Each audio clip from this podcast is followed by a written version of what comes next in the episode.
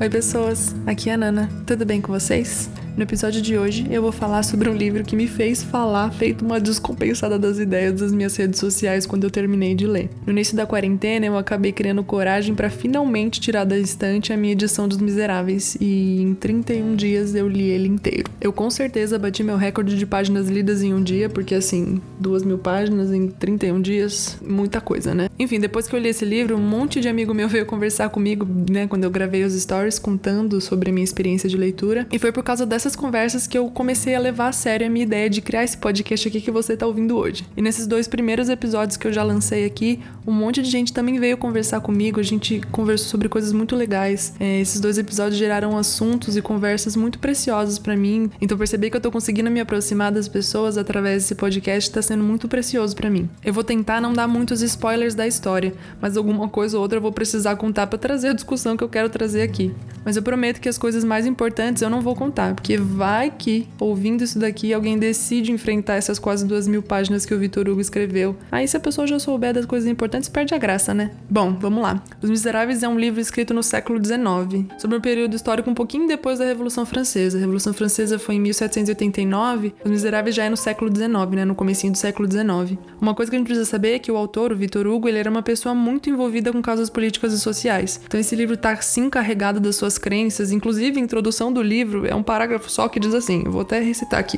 Enquanto por efeito de leis e costumes, houver proscrição social, forçando a existência em plena civilização de verdadeiros infernos e desvirtuando, por humana fatalidade, um destino por natureza divino, enquanto os três problemas do século, a degradação do homem pelo proletariado, a prostituição da mulher pela fome e a atrofia da criança pela ignorância não forem resolvidos, enquanto houver lugares onde seja possível a asfixia social, em outras palavras, e de um ponto de vista mais amplo ainda, enquanto sobre a terra houver ignorância e miséria, livros como esse não serão inúteis. Bom, o livro se chama Os Miseráveis. Não dá pra gente esperar que tenha um único protagonista. Mas sim, eu considero que se eu tiver que escolher um protagonista, esse protagonista será o Jean Valjean. Detalhe, vai ter muitas pronúncias erradas de nomes em francês aqui, porque eu não falo francês, tá bom? Jean Valjean é um personagem que aqui nessa história, é, todos os outros personagens, né, os grandes personagens que são apresentados pra gente, se encontram com ele em algum momento. Então o Vitor Hugo cria como que uma teia de aranha, sabe? Onde os personagens todos vão se encontrar em algum momento com Jean Valjean. Essas quase duas mil páginas são divididas em livros de personagens, ou seja, a gente tem cinco grandes livros dentro desse livro. Cada um desses cinco é sobre um personagem, menos um, o quarto livro, é sobre um grande momento histórico que é ali que vai acontecer, que é o grande clímax da história. Eu gosto muito da forma como o Vitor Hugo constrói seus personagens, né? O livro chama Os Miseráveis. Então a gente não pode esperar que os personagens sejam super ricos e felizes e cheios de frufrus ou coisas desse gênero. Não, são personagens que estão assim à margem da sociedade, vivendo mesmo na miséria.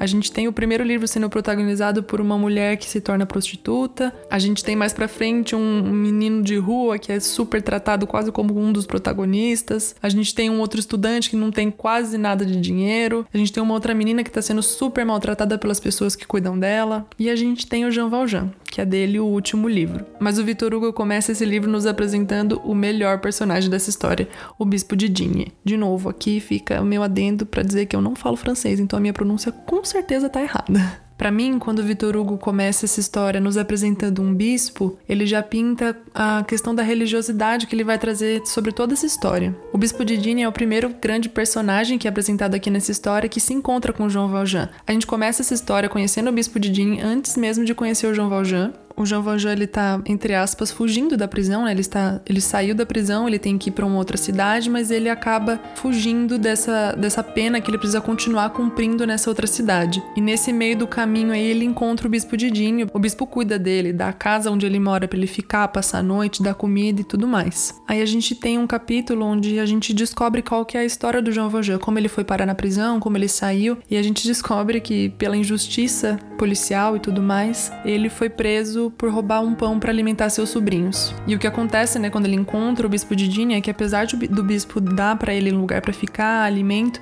ele rouba umas pratarias de lá da casa do bispo e foge embora no meio da noite. A polícia acaba encontrando João Valjean nessa fuga dele, trazem ele de volta para casa do bispo para que o bispo saiba o que ele fez, para o bispo denunciar ele para a polícia. E o bispo, diferente do que a gente esperaria, né, de uma pessoa comum, o bispo fala que não, que ele deu aquela prataria para ele e que inclusive ele esqueceu umas outras coisas e o bispo dá mais coisas para ele ali naquele momento. E foi a partir desse momento que eu entendi algo muito precioso desse livro, que inclusive está no título desse episódio, que é sobre o poder da graça de Deus. O bispo tem falas muito bonitas e que reportam muito bem a graça de Deus nesse livro, sejam elas com João Valjean ou com as duas outras mulheres que moravam com ele onde ele morava. Tem uma hora que ele tá jantando com o João Valjean nessa noite que ele passa com ele, que eles estão conversando um com o outro assim, e aí o João Valjean fala assim: "O senhor já sabe como me chamo?" O bispo responde: "Já."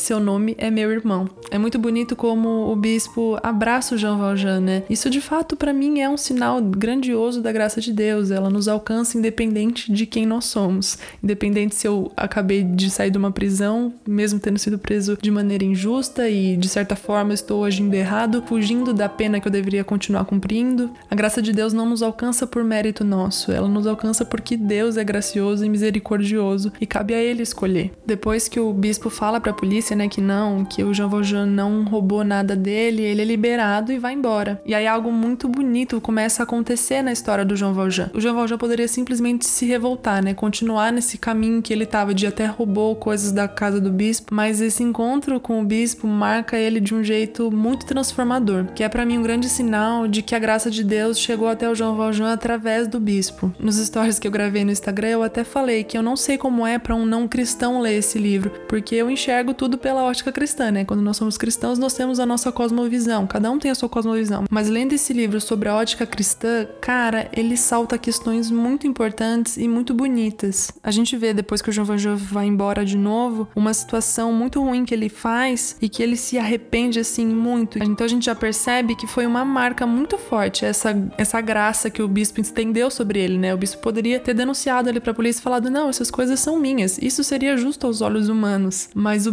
bispo fala: não, eu preciso entregar graça para essa pessoa, misericórdia, porque assim ela vai estender essa graça e essa misericórdia para outros. E foi exatamente isso que aconteceu na história de João Valjean dali para frente. Bom, quando a graça de Deus alcança uma pessoa, a vida dessa pessoa muda. É de fato um antes e depois. Tem um capítulo em João, no capítulo 3, que diz, né, que Jesus está tendo uma conversa com Nicodemos e ele fala para Nicodemos que é necessário nascer de novo. E quando a graça de Deus nos alcança, é como se nós de fato nascêssemos nascêssemos de novo. Então, a pessoa que nós éramos, nós buscamos não ser mais, nós trabalhamos para que Cristo seja cada vez mais por nós e nós sejamos cada vez menos. Para que nesse novo nascimento Cristo seja visto através das nossas vidas, né? Essa graça que nos alcançou também alcance outros e para que tudo aquilo que nós éramos fique para trás. Como eu já falei, nesse livro tem muitos personagens. Ele tem cinco grandes livros, sendo alguns deles nomes de personagens até. Então, quando o Jean Valjean se encontra com essas pessoas, ele estende essa graça que o bispo estendeu para ele ele concede coisas a essas pessoas, ele faz coisas para essas pessoas, ele se dedica a amar e entregar serviço para essas pessoas. Uma coisa que eu acho muito interessante é que, como João Valjean ainda está fugindo, né, da, dessa pena que ele precisa cumprir, depois, né, dessa, desse encontro com o bispo e tudo mais, ele muda de nome. Para que não seja encontrado também, lógico, mas eu acho interessante que muitas vezes na Bíblia, quando algumas pessoas têm um encontro com Deus de transformação de vida, Deus muda o nome dessas pessoas. Então, quando João Valjean encontra com o bispo e recebe essa graça, graça, esse favor de Deus sobre a vida dele, ele muda de nome também. Por mais que no livro seja por outra questão, eu acho muito interessante, né, muito válido fazer essa ligação, né, do, da mudança de nome de personagens bíblicos com a mudança de nome do João Valjean. Mas o que a gente vê também é que não importa quão boa pessoa você seja, coisas ruins acontecem. E a gente vê coisas muito ruins continuamente acontecendo na vida do João Valjean. E não só na vida do João Valjean, mas na de todos os personagens que são apresentados pra gente nessa história. E esse livro não é um livro feliz, assim, vamos assim dizer. Ele tem acontecimentos muito tristes, a forma como alguns personagens sofrem, alguns morrem até, são muito doloridas e são muito sofridas assim de se ler. Eu falo para mim, eu chorei em vários momentos lendo esse livro, mas a forma como Jean Valjean aprendeu de servir as pessoas naquilo que ele viu no bispo, ele aplica isso na vida dele e é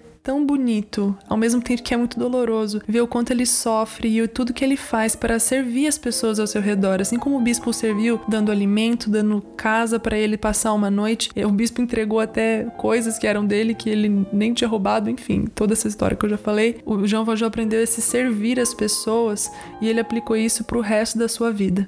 O Vitor Hugo, inclusive, brinca com alguns termos que são bíblicos, né? Já que ele traz essa religiosidade para sua história, ele fala coisas como a humanidade e a identidade. Todos os homens são a mesma argila. Não existe nenhuma diferença, pelo menos aqui embaixo na predestinação. A mesma sombra antes, a mesma carne durante, a mesma cinza depois. Mas a ignorância misturada à massa humana enegrece-a essa incurável negrura apodera-se do íntimo do homem e transforma-se no mal. Conhecendo um pouquinho da história do Vitor Hugo, como eu contei no comecinho desse episódio, ele realmente se envolvia muito com causas políticas e sociais, então faz todo sentido ele tratar como protagonistas da sua história pessoas às margens da sociedade e apontar os defeitos né, da desigualdade social, mostrando assim claramente com os acontecimentos desses personagens as coisas ruins que essa desigualdade social causa na vida dessas pessoas e escancarar como é injusta essa diferença de umas pessoas para as outras na sociedade. Existe um capítulo na Bíblia, em Mateus 5, que fala sobre as bem-aventuranças. E uma dessas bem-aventuranças é sobre justiça. O versículo 6 diz assim: Felizes os que têm fome e sede de justiça, pois serão saciados. Então, ver tanta injustiça acontecendo com os personagens desse livro, pintando muito do que a gente vê na realidade, mexe bastante comigo até na questão da minha fé, de o que eu preciso fazer, o que eu posso fazer para ajudar a diminuir essa desigualdade social. Personagens como o Bispo de Dini, né, que é cristão e ali demonstra em tudo que ele faz a sua fé, me inspira muito a ser uma cristã melhor, a olhar mais para o outro, a olhar menos para mim mesma. Quando eu olho para a atitude do Bispo de Dini, que ele não só permitiu João Valjean levar embora aquilo que ele já já tinha roubado, mas estender ainda outras coisas de sua casa para ele. Isso meio que foge do meu entendimento, sabe? Me ensina muito sobre o que é ser misericordioso, sobre o que é estender graça sobre a vida das pessoas, sobre atitudes que a gente nem tem ideia da dimensão do que pode acontecer, mas que podem transformar a vida das pessoas ao nosso redor.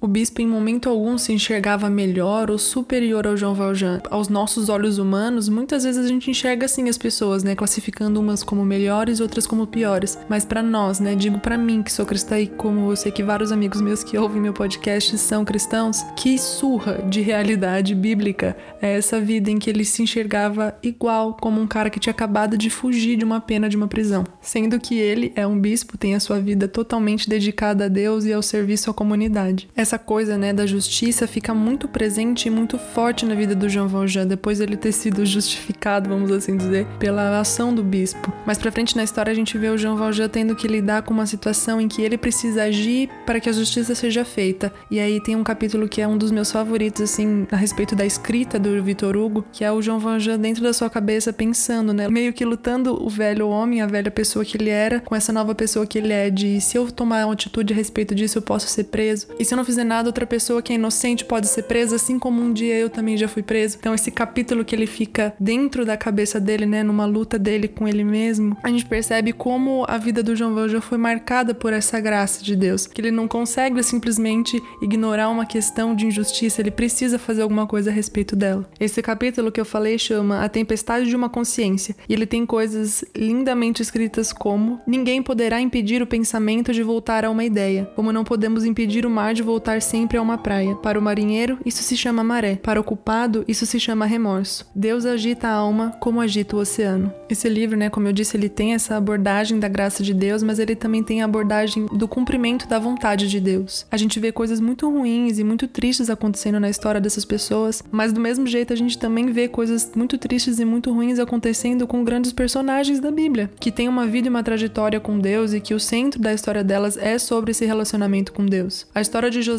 por exemplo, ela é uma sucessão de acontecimentos ruins que levaram José a viver a vontade de Deus para a vida dele. Todos esses acontecimentos ruins aos olhos humanos serviram de testemunho para a história de José, assim como todos os acontecimentos ruins e difíceis que acontecem com João Valjean servem de testemunho para a vida dele e para demonstrar a graça de Deus sobre ele. As coisas que acontecem com ele o fazem crescer e ajudam muitas outras pessoas que encontram com ele durante a vida. Aquilo que o bispo fez por ele mudou a vida dele e depois dessa mudança, o Jean Van Gogh consegue também alcançar outras pessoas, mudar a vida de outras pessoas. E é por isso que eu falo que esse livro é sobre a graça de Deus, porque quando ela nos alcança, ela nos muda e nos leva a também falar dessa graça para que outras vidas sejam transformadas. A graça de Deus nos deixa inconformados com a injustiça, nos ensina a servir e amar o próximo como nós amamos a nós mesmos. A graça de Deus é seu amor sobre nós, e esse amor nos salva. Tem um trechinho que o Vitor Hugo fala sobre o amor ser salvação. Eu vou ler para vocês. O amor não conhece meios termos, ou perde ou salva. Nesse dilema se resume todo o destino do homem, ou a perda ou a salvação. Nenhuma outra fatalidade não apresenta com tamanha inexorabilidade como o amor. O amor é vida quando não é morte, é berço e túmulo. O mesmo sentimento de sim e não no coração do homem. De todas as coisas feitas por Deus, o coração humano é a que desprende mais luz e mais trevas. Bom, esse livro se tornou facilmente um dos meus favoritos da vida. Foi um processo muito interessante ler ele, né, nessa intensidade de 31 dias, nessa loucura. Eu nem sei se era a intenção do Vitor Hugo trazer essa reflexão sobre a graça de Deus, mas é aquela coisa que eu falei sobre a cosmovisão, né? Eu enxergo o mundo através do viés cristão. Então, quando eu leio um livro que abrange esses temas, não tem como essa temática não ser gritante para mim. Eu sei que muitas pessoas já assistiram filmes e principalmente aquele musical dos Miseráveis. Então, se você já assistiu ou leu o livro, comenta comigo, eu quero muito saber saber o seu ponto de vista também. Eu enxerguei o viés cristão porque eu sou cristã. E você, sendo cristão ou não, pode ter lido ou assistido ao filme e enxergado um ponto de vista que eu não enxerguei, que eu não comentei aqui, ou ter ganhado alguma visão nova a respeito do que eu falei aqui. Mas por favor, comentem comigo, tá sendo muito legal essa interação que tá rolando nas redes sociais. E eu de fato criei esse podcast para ter essa interação, para me aproximar das pessoas mais. Mas é isso, que a graça do nosso Senhor Jesus Cristo esteja com vocês. Um beijo e um queijo.